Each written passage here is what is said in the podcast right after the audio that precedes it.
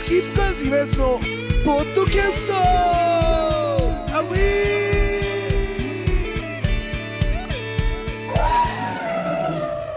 今ね送る、はい。で追加すればいいの。友達のところを押して、ましてはい、ということで今、えー福住さんとも LINE 交換したところです。エビちゃんにも LINE 交換ね後でしてもらってということで。浦安さんにこうグループ作ってくださいって言ったら。そうグループはだからエビちゃんに作った招待してもらうからリーダーじゃいいってことですよねんだってポッドキャ今安のポッドキャストのいやいやいや。っていう会社を作った社長はエビちゃんだから。もう50歳超えてますけどいやいや。新しいことにチャレンジしてくださないんでだよ。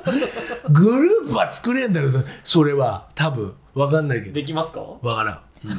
それは分からん。ますか？それは分からん。また後で見てもらってはい、大丈夫です。うん福住さんもちょっとわからないから。で、今デジタル音痴がみんなここに今いるわけよ。二人。あなたはデジタル音痴じゃないよ。編集できるから。うん。だからそういう意味でもね、デジタル音痴の我々にデジタルを教えてくれる人？うんそしたら俺もパソコン一応持ってるんで、パソコンって何やってんですか？えっと何もやってないです今。置いてあるだけです。で充電もしないと。はいでもまあ壊れてはないと思います。丁寧に扱ってるんで。何やってたんですか？とりあえず一回開いただけ。あの Windows じゃないんで Mac。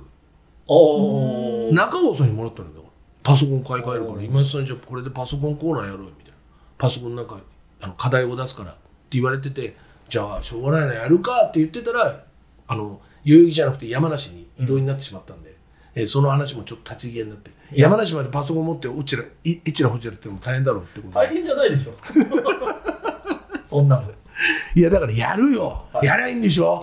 もう誕生日迎えたらやりますよ。いい加減やりますよ。構ダメよ53で。誕生日。53で。7月。あと半年遊ばせてくださいよ。うん、そうね。まあそんなわけでね、えーございまして、スキップアーズのポッドキャストでございますけど、今日もですね、えー先週に引き続き、えー大阪ジュースシアターセブンの福住さん、えーゲストでございます。ふ福住さんよろしくお願いします。よろ。しくお願いいたします。福住さん、あれ、もともとの話聞いていい？はい。このシアターセブンにはどうやって入ったの？えーっと、えーっと、映画大好きだったの、やっぱり。いや、あの、めっちゃお恥ずかしい話なんですけど、そんなに映画がめっちゃ好きっていうわけではなくて、うんうんどちらかというとお笑いとか、うんうんうん。ラジオとかが好きで、はいはいはい。それで、えーっと、シアターセブンに入ったのは紹介で入りました。へえ。え、福住さんは学生時代お笑いとかだったら誰が好きだったなんかね、誰っていうよりかはあ、、もうライブに。いや、なんかお笑いのシーンそのものみたいなのが好きで、で、自分も演芸作家になりたかったんですよ。あ、そうなの？はい。はいはいはい。もともと高校の時に中島ラモさんを呼んで、はい、俺と一緒よ。めっちゃやっぱそれがす素晴らしいと思って、私大阪芸大なんですけどおラモさんも大阪芸大、ねだから放送学科なんですよねララモさんは、はいはいはい。そう受からなくて別の学科には行ったんですけど、はいはいでも大阪芸大いいじゃん。俺大阪芸大って言うとちょっと構えるもん。あ本当ですかなんか いいなーっていう。え 全然ただの田舎にあるそうそう山の上なんでしょ。山そういうデータ全部入ってるさすの。が、うん。あだからあの階段も好きだから、はい。怖い話好きで階段とかって考えたら階段のエポックメイキング的なのも中山一郎さんとかはもう大阪芸大はいでしょ、そうで大阪芸大で卒業制作の映画撮ってる時に山の牧場っていう伝説の階段があるんだけどその牧場見つけちゃってっていう話もあって。だから芸大阪芸大系の話。で稲川淳二の有名な先輩の鳩っていう階段があるんだけどそれも大阪芸大の人の話なの。えー。そうそれも中山一郎の提供でだからそういうふうに考えると大阪芸大って俺にとってちょっと ちょっとカリスマを感じるものがあるんですけど、じゃあそれでラモさん好きで、はい。そのそういう演芸作家。演芸作家っていうのがやっぱ大阪独特の言い方でね。放送作家ではないんだもんね。あの演芸台本だけで食べてるっていう感じですね。だよね。だから演芸作家ってすごいよね。はい、まあ少ないですけどね。うんこっちでいう雑記の作家さんみたいな芸人さんについているああ、それでライブのみで。ライブとも書くけども放送もやるみたいな、あそのあの芸人さんが出る、うん。えーラジオの作家さんはその人がああ、なるほどね。雑記の作家っていうのは結構多いですね。ああ、そうだよね。でも石山さんのスタンスってそこじゃないんでしょ？石山さんはもう演芸台本のみでされてます。それで食ってんでしょ、はい。すげえなそれ。すごいと思う。んう。本当すごいと思います。なかなかでだっ。て講座いわゆる講座とか舞台に関してのみの台本で、はい。ってことでしょ？そうれに付随するその、えー、と芸人さんのラジオとかそういうテレビとかには関わってないんでしょ？まああのテレビの台本とか書くこともあるみたいなんですよ。うんそれは演芸の台本。ああテレビでやるような演芸の台本を書いてはるみたいな。はいはいはいはいだからもう全てが演芸に特化してんだ。演芸番組じゃないと書かないし。そうやと思います。ちょっと詳しくはご本人さんにはだと思います。師匠とかいんのかな石山さん。沢田隆二じゃないよね。沢田隆二。あの伝説の。俺結構関西文化好きだから。すごいですね、うん、顔名人劇場作はいった人ね、はいそういうなるほどそうなんだ。えで演芸作家みたいになろうと思ってて。かったんですけど、うん。やっぱりこれ食えへんなということと、はいはい。うん。まあ、学生の時ちょっと書いてたんですけど、いうん。やこれ自分の才能それ何？落語？いや、えっと漫才漫才。を書いてました。見して見していやですよ全部捨てました。も う面白くないから。じゃあマジでお願いいします。や全部捨てましたなんで捨てんの？そういうの絶対取っとかなきゃダメだよ本当はそうなんですけど、うん。もう。そこにあるんだから、はい。鉱脈っていうか絶対自分のきひらめきが俺だって中学の時に書いためちゃめちゃ恥ずかしいの取ってあるからね家に。素晴らしい。うん。すごいつまんないよ。本当に。ルミだから。ねあの付き合った女がルミだったから。ルミお前と過ごした偽りのデイズ。ね、えー途中で英語が出てくるのはやっぱりボーイの影響よね、えー持て余してるフラストレーションみたいな。偽りのデイズ。偽りのデイズって書いてある時童貞ね、うん、チューもしたことないから、うん、だからそういうもんだよね。男ってのは。だから取っといた方がいいよって話ね。あのこれ聞いてる人も恥ずかしいなと思うものほど取っといた方があ後に反面教師になるしヒントがね結構出てたりしますよ。本当にねだって俺その恥ずかしいっていうの見ててうわーでもこの時純粋だなっつってその自分のただれた生活を振り返って赤い手書くんだもんっていう本当にこれは本当の事実なんでだからそういうこともあるんでね皆さんぜひ恥ずかしい過去を取っておいてほしいなと思うんですけど。えでその食えないなってこと食えないし才能がないなと思ったんで。そんなことはないよ。あるよ才能。で一般企業に就職をするんです。おうえそれ何何の企業、人材関係の会社で、えー、パソナパソナまあそうじゃないです小さい中小企業だったんですけどそこがやっぱかなり、まあ、きつくてあきつかったですけど、まあ、9年働いてああそうなんだ。もう辞めようかなっていう時に、まあ、知り合いから声をかけてもらって。えそれがシアターセブンはいいきなり？すごいね その人材権っていうのはやっぱり硬い会社じゃない？当たり前だけど、まあまああの本当に一般の会社ね。ね一般の会社からいきなりそのシアターセブンに行くっていう、その紹介してくれた知り合いとかっていうか友達はやっぱそっち関係が多かったってこと？まあそうでもそうでもないですけどね、うん。まあ普通の子もいるし芸大の友達とかはやっぱりそのまま作家になった子とか、ああやっぱ多いまあ、あの落語会やってたりとかうん。っていう子もいえます、福住さんの選んだ学科っていうのははい。何学科になるの 確保ってこと？いや芸術計画学科っていうちょっとなんやよく分かれへん学科やったんですけど、まあ、うん芸術をこう総合的に学んで、うん。今でいうところの多分キュレーションのような業務に近いんだと思うんですけど、うんごめんなさいキュレーションがよく なんかあのその芸術をよくなんかいろいろ学んだ中で分かった。絵とか紹介する人だ。キュレーターとか。あのはいはいはいはい。紹介する人ですよね、はい本当に。はいはい。はいだから紹介するにはそれなりの各分野知識がないといけない。うんうんうんでこの人にこういうことを頼むにもそのプロデュースをするみたいななるほど。学科ですね。えそれどういうことをキュレーションするいやでもでも結局はそのそれは名目上なんですよ。んうん。でその中で各例えば映像ゼミが分かれて映像のゼミとか、いろんななんか各ゼミとか映のゼミとかが分かれてるって感じで結構だから他の学科が落ちた子が割と来ちゃう学科ですね。じゃあ映像キュレーターだったらこの映画はこここれこれこうで素晴らしいから、い。とかってことを、まあそうってですことだよね。はいでまあ文章にもしないといけないだろうし、ってことか。で私はその漫才のその、えーちょっと関西の話あれなんですけどいや全然お願いしまあの爆笑ブーイングっていう関西であった。わかりますよ。す全然わかります。俺も一時関西の番組すべて録画して見てました。あ録画して送ってもらってましたから。はい爆笑ブーイングの構成をされてた先生はいがはい。やってたゼミに入ってて、あそこであの台本の書き方とかで漫才師さん紹介してもらって実際に舞台でかけてもらったりとかっていうのをしてましたえそれ誰にやってもらったの？いやもうそんな名前が売れてるあれじゃないですかいやいや松竹松竹芸能の松竹の。はい。やってもらいました。シンデレラエキスプレスじゃなくでて。シ シンプレさんじゃないです。なるほどね。はい。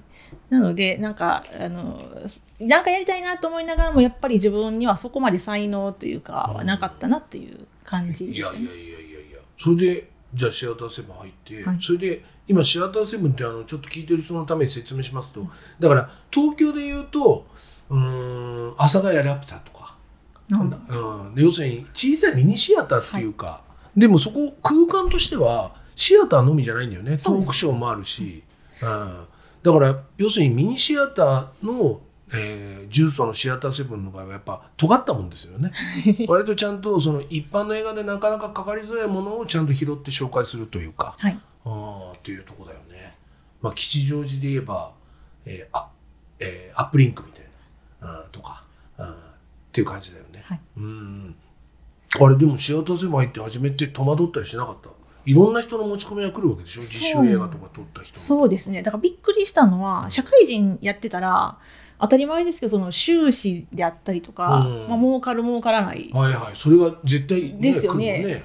うん。やけどいやこの人たち絶対その収支合わへんで映画撮ってるよなみたいな。大丈夫かなっていう。のをやっぱりそれがカルチャーショックというか、うん。びっくりしました。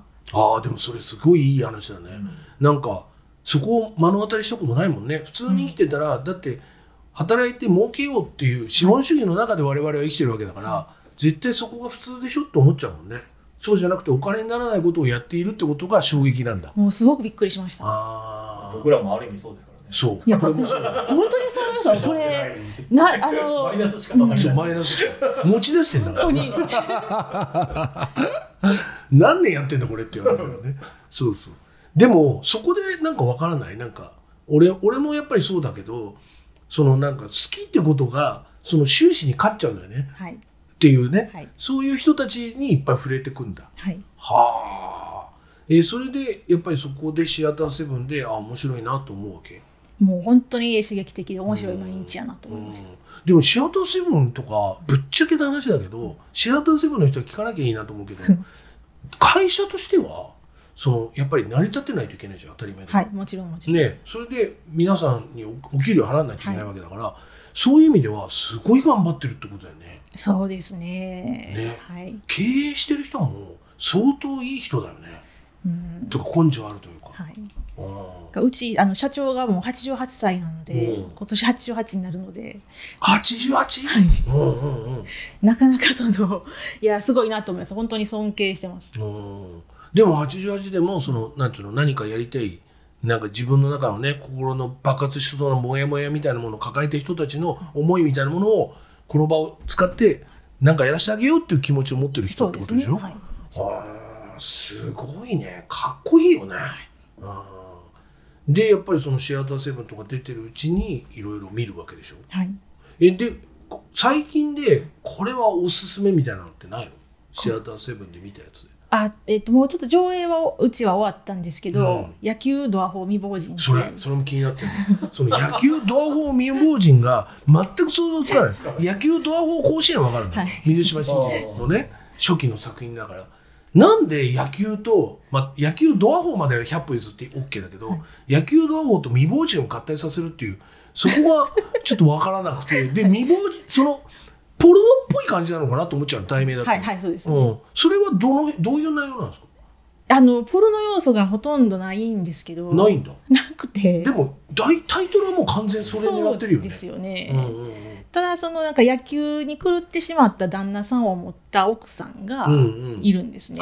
でその野球チームの監督が重野っていうんですけど、うん。その重野があのその奥さんの、うん。ちょっとなんかその旦那さんと遊んでる投球してるのを見て、うん。すごいあの奥さんには才能がある野球の才能があるおー。あでもそこはあれだ。野球教の歌だ。うん。水島新司のガンさんね。だからえあのみ勇気水島勇気を見つける時だね。ああそれで？そうその、えっとうん。奥さん水原夏子っていうんですけど。あ水原あ水原だやっぱり。うん。うんで、うん。その奥さんにをこう野球をやらせるために野球をもともとやってた旦那さんの方をあの自己死っていうかその見せかけて殺すんですよ。殺すんだ？よいいね。うん。でそこから奥さんがあの野球に目覚めて開眼していくっていうあのそれだけの話話です。ああでも面白い。でもその発想で撮るって素晴らしいけどね。でこれ作ったのがまだうん。27歳ぐらいのうんうんうん。若い監督さんで、うんいやちょっとそれにもびっくりしたっていうのがありますね。今ちょっと若い監督すごいやつ本当にすごくて。あのー最近本当にあこ新作が出るたび絶対見なきゃと思うのは坂本優吾っていうのがあああれベイビーワルキュあの監督すごいと思う本当。で「ベイビー・ワルキューレ2」とかも予算拡大多分してるのに、い、い意味で変わってないんだよね、うん。でなおかつあ,、えーあの映画多分1週間ぐらい撮ってる。っていうのもすごいしだ。からね今までの旧その映画のあり方みたいなものをぶっ壊した上でなんか新しいものを作ってるっていうのはすごいなっていう。あと若いからフットワークもね軽いだろうしねあでもその野球ドアホーミーボイジン超見たくなってきたな。ど DVD 化はもう決まってんの？いやあのちょっとわかんないですけどままだ決まってない。ハビネット行くんじゃない？ハビネット。ハビネットとかね。とかファントムとかねあの辺行けば。いやまあでもねあのまだもうちょっと上映も全国で続いてる状況なのでまだ先なのかちょっと私もその辺の情報はわかんないです。でも乗ってるんだったらか結構早いスパンで、そのその自分のやってる面白さみたいなものをあと23本取っちゃった方がいいよね、まあそうですね。まあ予算も大変だろうけど、うん。えじゃあ主人公の女の人とかは演技経験ゼロとかで？あいや、えっと演技はされてますけどもともと劇団とかをされてた役者さんなんですけどでもまああの劇場公開作は多分初あはいはい初、はい。初主主演か。初主演はいはいはいはいやったと思います。うんうんでもやっぱカメラを止めるなのね例とかもあるから何そうですね。か分。かんないや本当そうだと思います。だからちょっとカメ止めの勢いの感じにすごく似てるなとはいはいはいはいいう気はしました。でも「シアターセブン」が上映する前の基準っていうのはそれはどこら辺にあるの？難しいんですけど、うん。基準がまあその作品のクオリティがやっぱり一定数うん。あるか。うんうんであとやっぱお客さんがどれぐらい動いてくださるか。なるほど。っっていうのはまあねうちも。それは商売だうん商売だしね。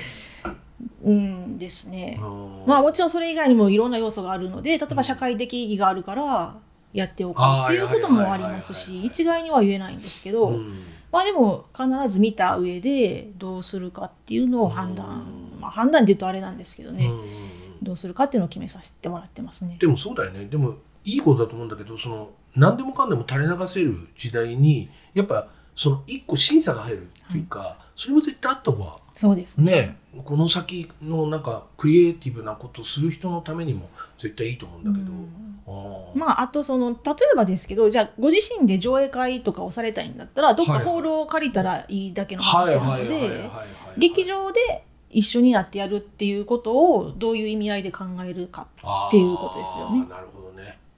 しかもその劇場側の人間も巻き込んで上映をするってことだからそ,、こでねやっぱり引きつける作品であればみんな周りが勝手に盛り上がってくるもんね、っていう。ああなるほどね、やっぱりげあの映画のラインナップは劇場の名刺だとも思うので、はいはいはい。こういう作品をややってる劇場っていうだから俺はなんか福住さん知り合ってすごい嬉しくなったのはなんか変な映画があるっていうのを、まあ、自分の中で調べて定期的にこう調べていく時に引っかかってくる映画を調べると必ずシアターセブンでやってる ああやってるやってると思って。だから川崎稔監督とかもね、はい川崎稔さんってすごい坊ちゃんなの。あのすごいお金持ちの息子さんなんだけどそれで大学時代ぐらいからずっと映画撮ってるんだけどあの加山雄三の若大将シリーズが好きでと怪獣とか特撮。それで、まあ、いわゆるバブル期に出てきた人だよね。だからバブルって景気がいい時ってああいうああいうすごすごい人が出てくるなと思うんだけどそれでなんかお金があるからさ V シネとかでデビューしていきなり監督になっちゃったみたいな人なんだけどすごい変わってて。だから絶対知ってるズラデカとか。うん。なんかちょっと変わった映画をすごい撮ってる人で。あれでしょ高島屋かなんかの？あそうそう。ふああれ見た？見ましたなんか福袋？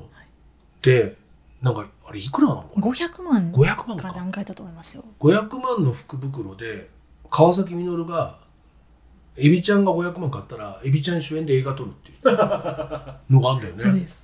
すごいよね。でそれなんか6人ぐらいなんか今年は応募あったとかってそれで抽選であ決められたということみたいですね。じゃあもう川崎監督もう撮るってことだもんね。そうですね。すごいよね。だから川崎監督だからあの人もすごいのは時代時代におもあの人面白がる人を見つけて、必ず映画撮ってんだよね、あの金井さんとか。ああはいはいもそうですね。はい。ね。金井俊太郎さんっていう人がいるのよ。映画のそのなんかはいわゆる配給会社、うん配給会社でプロデューサーそうのそうそうそう方ですよね。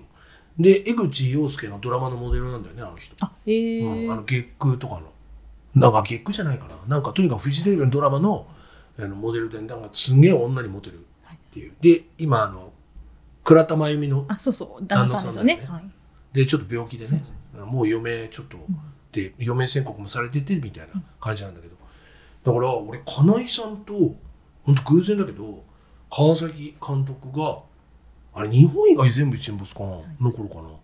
とにかく青森の青森にやっぱりまたマニアックなあのもかけてくれる映画館があって街の映画館が。そこでシネマディクトっていうんだけどそこにかけるために多分プロモーションで青森放送に来た時に会ってる。その青森放送の青森のドンがいるんだけど橋本さんという。その橋本さんがやってるラジオ番組の出演者の一人やったから俺が。だから一緒に飲んだしいろいろ話聞かせてもらったけど、まあ、すげえなエネルギーがと、うん。すごいよね。あの人たちのね。さあというわけでございましてですね、えー福住さんを迎え福住さんがシアターセブンに入るまで、えーお聞きしましたけれどもね、えー来週はですね、えー福住さんとあのちょっとちょっとした縁がつながったっていうお話、えーまたしていこうかなと思います。福住さん今週もありがとうございました。ありがとうございます。えースキップカーズ今安のポッドキャストまた来週ですね